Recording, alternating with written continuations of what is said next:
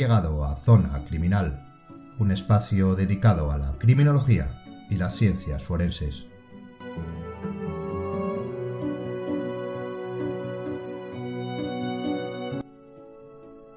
En este podcast vamos a adentrarnos en lo que sin duda es el centro conceptual del estudio criminológico. La búsqueda, comprensión y el posible manejo de lo que hoy veremos asegura la consecución de los objetivos de la criminología, centrados sobre todo en la prevención. Este concepto unitario pero plural en su composición son los factores criminógenos. A lo largo de estos minutos queremos introducirnos en su definición, en su estudio, sobre todo en la metodología para hacerlo, en los objetivos que su análisis busca y las posibles dificultades que el criminólogo se encontrará cuando con ellos trabaje. Bienvenido a Zona Criminal.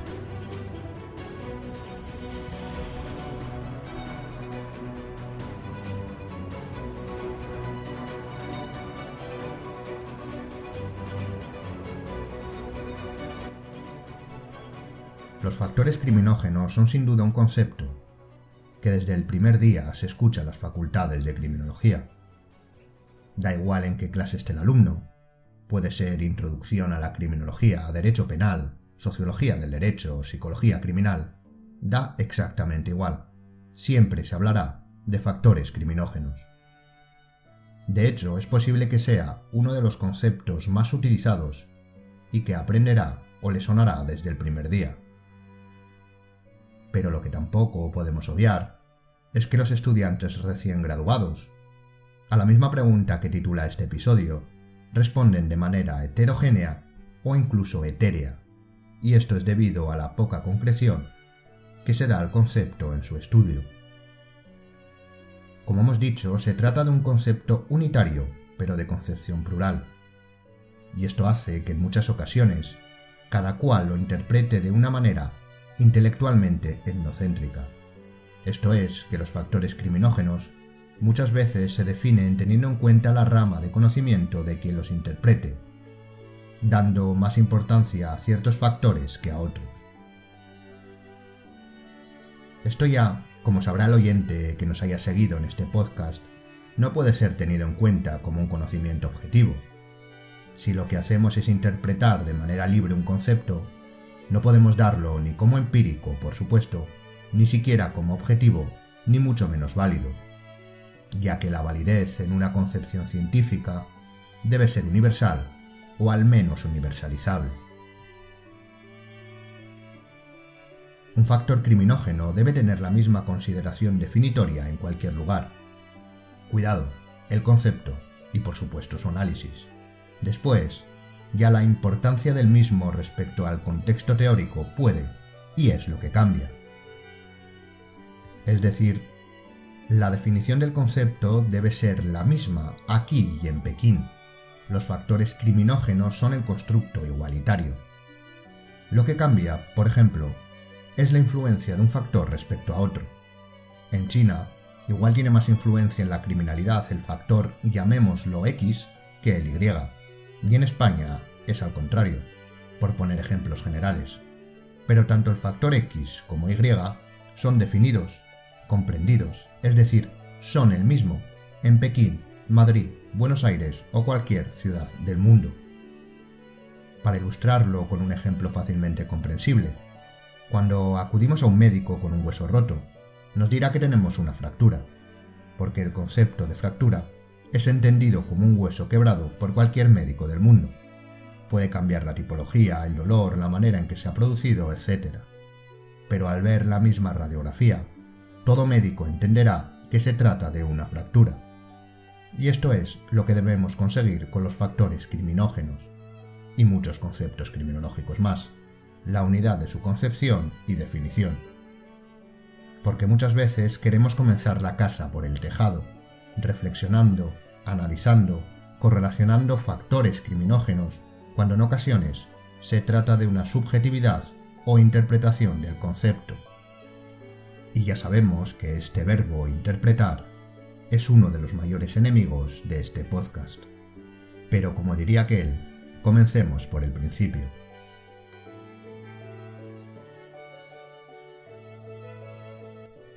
La primera incógnita que debemos solventar es qué son los factores criminógenos.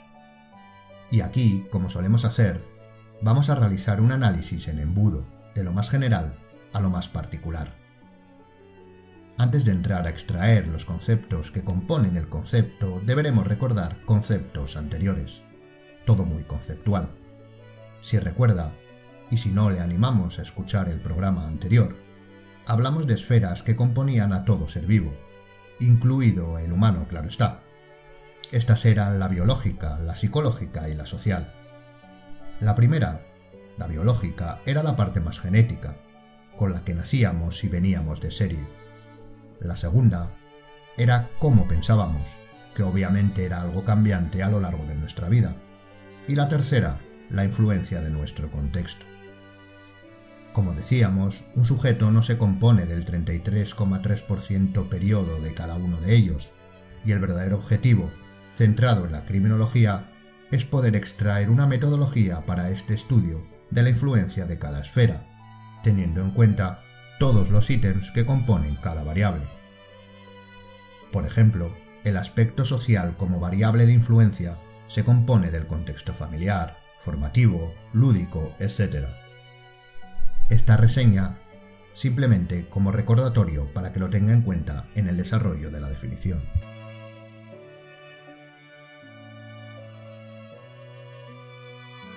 El primer paso será definir qué es un factor.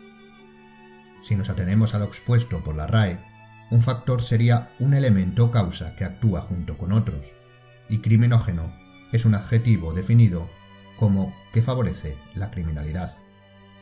Por lo que hablando desde la definición más global, se trataría de elementos o causas que favorecen la criminalidad. Aquí ya tenemos un problema conceptual y que no es baladí para nosotros, que desde el principio hemos defendido la búsqueda del empirismo y la utilización de la metodología objetiva en la criminología. Y es que en esta definición se iguala elemento a causa como favorecedores de la conducta. Lo primero que tenemos que tener en cuenta es que un elemento, sea material o inmaterial, puede ser fácilmente identificado, pero una causa no. La causa, la casuística, podríamos decir que es el santo grial de los estudios empíricos. Cuando llevamos a cabo estudios, investigaciones, experimentos, etc., normalmente se concluye sobre una correlación, pero no sobre la causa de la misma. Se puede intuir, extraer de la experiencia, etc. Pero confirmarla es, como decimos, lo más complicado dentro de la investigación de cualquier índole. Aquí no vamos a extendernos mucho sobre la argumentación del estudio de la casuística, ya que esto daría para otro programa entero, pero simplemente y de manera general diremos que para poder concluir sobre la causa de algo deben darse tres axiomas. El primero es que exista una correlación. Esto es lo que normalmente observamos en las investigaciones, artículos académicos, etc. La utilización de técnicas de análisis que nos proporcionan significancias correlativas para poder así concluir si existe o no esa correlación entre los elementos. En segundo lugar está la longitudinalidad, es decir, que esa correlación se repita en el tiempo para que efectivamente la garanticemos. En este punto ya vemos un pequeño problema cuando lo aplicamos a la criminología, ya que estamos estudiando conductas que no pueden ser reproducibles, como mínimo no de manera ética. Y en tercer lugar, y este es el más complicado, el haber comprobado y descartado todas las demás posibles explicaciones. Es decir, que cuando creemos que un elemento o acción es causa de otra, debemos someter a estos tres pasos todas las explicaciones posibles para descartarlas, y cuando garanticemos una, si es que podemos, entonces ya tendríamos la causa. Pasaría de creer a saber.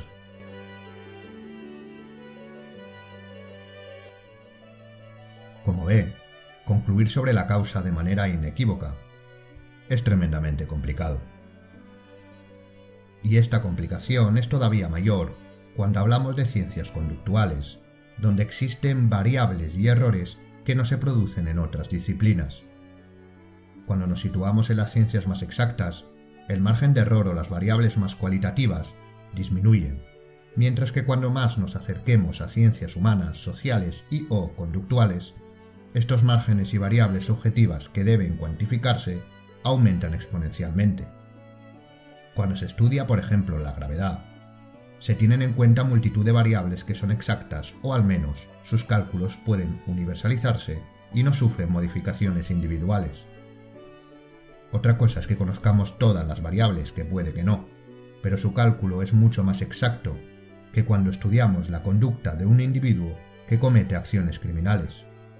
Aquí, las desviaciones conductuales del sujeto son mucho mayores, reales y condicionarán el margen de error, la capacidad de predecir para prevenir, etc. Es decir, requiere una metodología de cuantificación que tenga en cuenta todos estos aspectos, lo que, como bien habrá deducido, implica una mayor problemática a la hora de analizar la causa.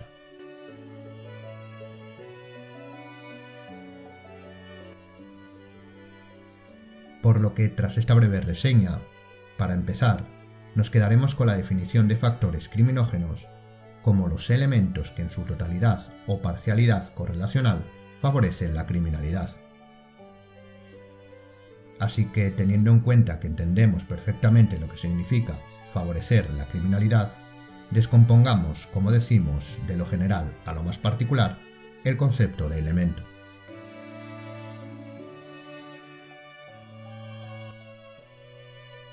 La primera categorización dentro de la tipología de los factores criminógenos son que pueden ser endógenos o exógenos. Esto es, influir desde dentro o desde fuera, si lo definimos de manera clara. Si lo estructuramos concisamente y recordando esas esferas de composición caracterológica, tendríamos, por un lado, los factores endógenos, los internos, que básicamente se compondrían de los elementos biológicos y psicológicos, y los exógenos, los que provienen de fuera, que serían el contextual y la capacidad de victimización, no confundir con la victimización, sino con la capacidad de ésta.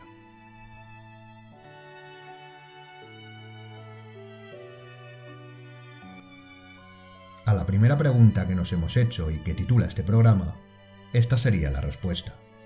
Básicamente, los factores criminógenos son los elementos endógenos, formados por los componentes biológicos y psicológicos, y exógenos, contextuales, que en suma de algunos o todos predisponen a la criminalidad. Pero claro, esto no es más que una definición estructurada, y no supone ningún problema. Muchas veces, y volvemos a realizar una pequeña crítica, nos conformamos con estudiar estas estructuras esquemáticas de manera memorística, sin plantearnos la dificultad que existe tras ellas. Recordemos que la criminología es una ciencia cuyo objetivo es poner en práctica los preceptos teóricos y que funcionen para beneficio de la sociedad, por lo que la teoría debe ir más allá de una estructuración simplista.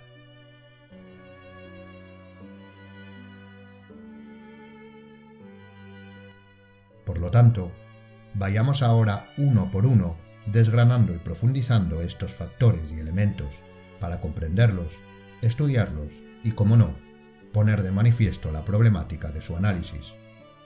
Comenzaremos por los factores endógenos, el aspecto biológico y psicológico.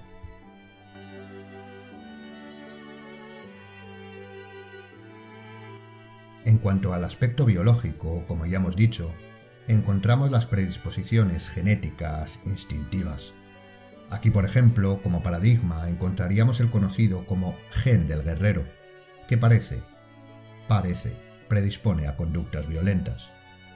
También se le relaciona como causa de la violencia. Repetimos, causa de la violencia.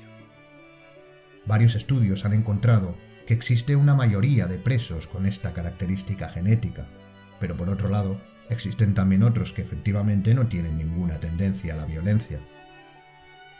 Obviamente, como hemos dicho, estas categorizaciones axiomáticas concluyendo que un gen es la causa de la violencia y que ya está, todo acto violento, criminal, se explica por esto, no tiene ninguna razón de ser. Si así fuera, todo estaría resuelto y no estaríamos dedicando un programa entero a factores que deben obligatoriamente estar interrelacionados para tener una explicación global, Uno de ellos por sí solo no explicaría nada. Pero como dijimos en el primer podcast, hay veces que queremos explicaciones rápidas y sencillas a problemas complejos, y aquí es donde se cometen errores. El llamado gen del guerrero no es más que un gen, localizado en el cromosoma X, encargado de producir una enzima llamada MAO-A, que tiene como misión metabolizar la dopamina. Cuando esta falla por defecto, es decir, el nivel enzimático es bajo, digamos que la química del sujeto le predispone, más que para los actos violentos, para la incapacidad de juicio limitante, es decir, uno se vuelve más propenso a tomar decisiones arriesgadas y en consonancia puede que violentas.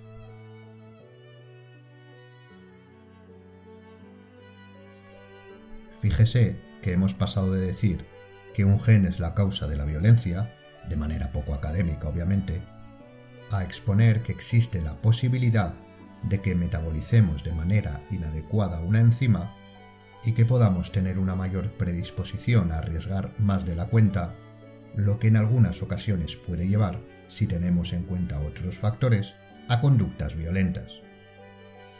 No sabemos por qué en muchas ocasiones, sobre todo hablando en clave genética, se igualan las conductas extremas, o mejor dicho, arriesgadas, con violentas. Es decir, una persona con este gen puede dedicarse a llevar a cabo acciones arriesgadas, pongamos deportes extremos, pero no tiene por qué ser violento. Como decimos, los conceptos son importantes, y su estudio en profundidad en criminología más aún.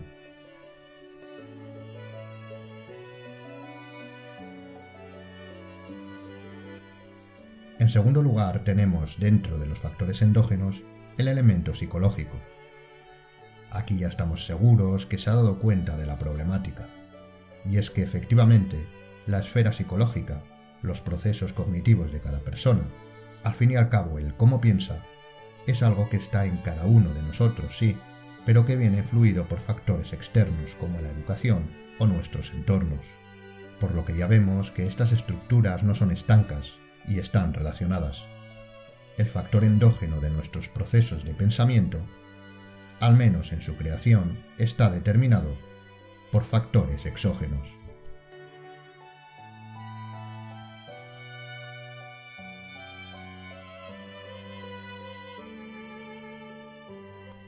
Pasamos ahora a los factores exógenos, los cuales se dividen en contextuales y la capacidad de victimización. Aunque los hemos dividido en dos, podían incluso formar parte del mismo concepto. En primer lugar, el elemento contextual se divide a su vez en entornos, familiar, profesional, ocioso, arquitectónico, etc. Estos cambian a lo largo de la vida de un sujeto e influyen en aspectos endógenos como el psicológico. Además, cada uno tiene su propia característica, el ambiente familiar puede ser negativo o positivo, el entorno profesional puede ser elegido o impuesto, y así con todos, por lo que una categoría, la contextual, tiene y debe ser analizada desde múltiples variables.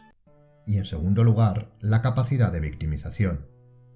Esto es probablemente dentro de la criminología aplicada, es decir, cuando se estudien casos o aplicaciones reales, de vital importancia.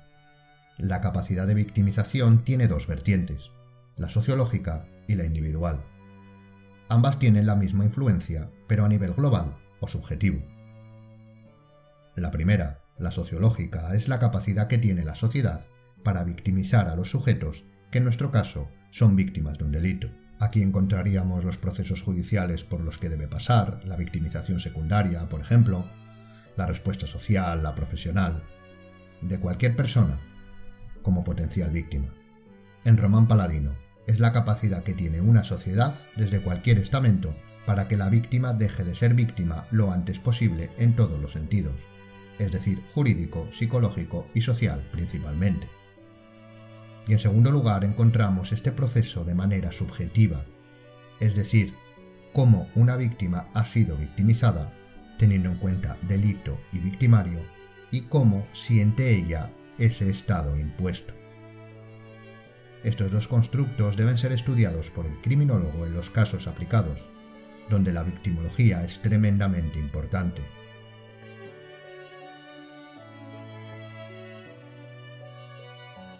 Como vemos, la victimología es compleja, que aunque hayamos dividido en dos posibles categorías esta capacidad de victimización, cuando se da, ambas aparecen y están completamente relacionadas. La victimología, como ya hemos dicho también a lo largo de los programas, es una de las partes más importantes tanto de la criminología académica como aplicada, y seguramente le dedicaremos un programa entero en el futuro.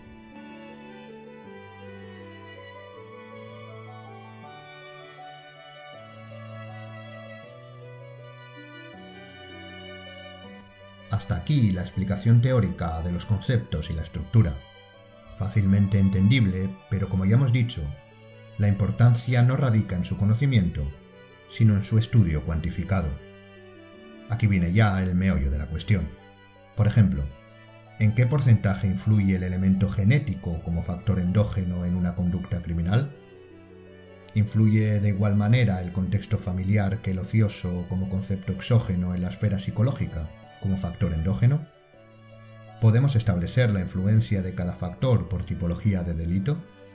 Es decir, aquellos que cometen asesinatos tienen mayor predisposición genética y aquellos que se dedican al robo de arte más predisposición contextual? Como ve, aquí hay muchas preguntas y las cosas se complican. Podríamos decir que cada hecho criminal es un mundo, es decir, hay que estudiarlo de manera individual, y es verdad, pero hay que aplicar conocimientos universales para analizarlos y obtener conclusiones válidas. Por lo que sí, los factores criminógenos son fácilmente reconocibles como conceptos, pero difíciles de estudiar en su aplicación. Además, también existen diferencias entre esta aplicación del estudio de los factores de manera holística o individual. Por ejemplo, cuando queremos disminuir los factores criminógenos en una ciudad, no podremos estudiar los elementos biológicos y psicológicos de todos sus componentes. La capacidad real de influencia será sobre todo los factores exógenos y principalmente los contextuales físicos o arquitectónicos. Aquí entraría sobre todo en juego la criminología ambiental. En cambio, cuando estamos aplicando el estudio de los factores criminógenos a una perfilación, el obtener información sobre los factores psicológicos y biológicos nos ayudará a obtener también información sobre aspectos contextuales, sobre todo personales, que nos aportarán datos relevantes, en este caso no para influir en un determinado grupo ni individuo, no nos interesa mejorar la conducta, sino atrapar al victimario, o mejor dicho, aportar esos datos que ayuden a atraparlo. Aquí además entrarían en juego conceptos como la motivación y el desencadenante, que son de vital importancia en el estudio individual de los casos y que no pueden ser considerados factores criminógenos, pero sí procesos totalmente ligados a estos pero de ellos hablaremos en otro programa dedicado a la perfilación criminológica.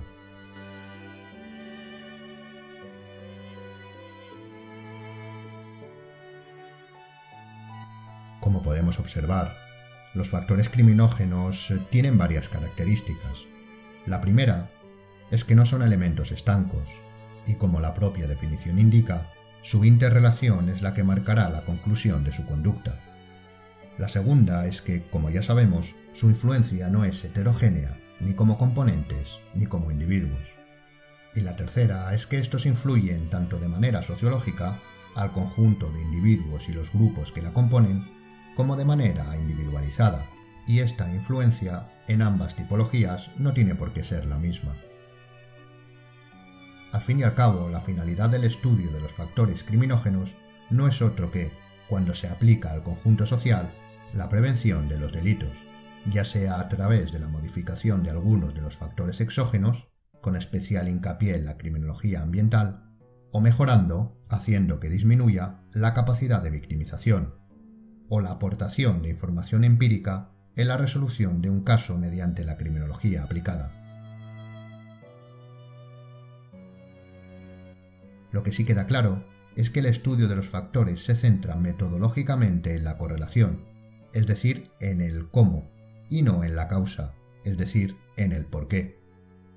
Y esto no es algo exclusivo de la criminología por estudiar conductas desviadas, específicas, alejadas de lo que conocemos por normalidad estadística. Podemos llegar a saber cómo piensa, cuál es el proceso cognitivo de un homicida. Podemos llegar a saber cómo se produjo el hecho, el homicidio. Pero, ¿y el por qué? Cuando una vez detenido lo diga, si es que lo dice, ¿tendrá el investigador garantías empíricas de que dice la verdad? Además, lo importante para localizarle sería conocerlo con antelación a su detención, no después. ¿Podremos descartar todas las demás explicaciones causales que podrían ser? Esto es muy importante, sobre todo cuando escuchamos que un sujeto llevó a cabo esta acción por X razones. ¿Lo sabemos seguro? La respuesta es normalmente que no. Si no sería tan fácil como adelantarse la próxima vez a la comisión de la acción criminal, porque ya sabemos por qué lo hace, así que controlaríamos la causa y la metodología conductual, es decir, todos sus factores criminógenos, lo que incluiría, por ejemplo, su contexto personal y familiar, así que ya estaría localizado. Pero la verdad, el empirismo nos devuelve a la realidad, y no es tan sencillo. La criminología debe centrarse en aportar ese conocimiento empírico para que la parte aplicada resuelva la problemática que estudiamos.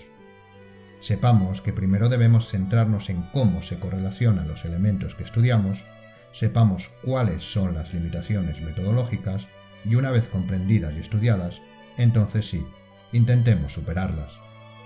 Así es como se avanza por el camino correcto y válido, sobre todo en la aplicación de algo tan serio para la sociedad como la criminología, ya sea a nivel preventivo o investigador.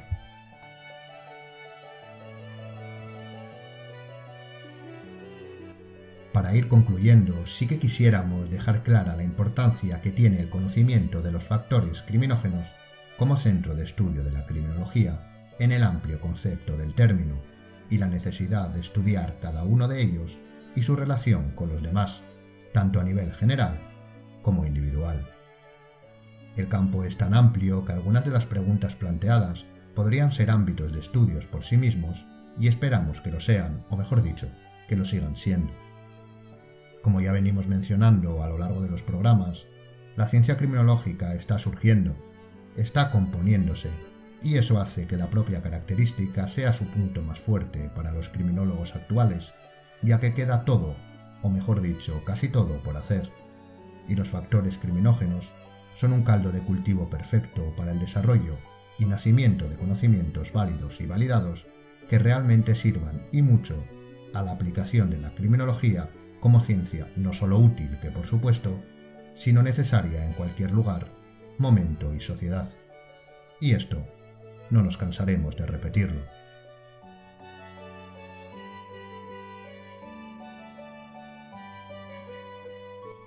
Y hasta aquí el podcast de hoy. Como siempre, dejamos en la definición la bibliografía utilizada para elaborar el tema. Muchas gracias por escucharnos y hasta la siguiente zona criminal.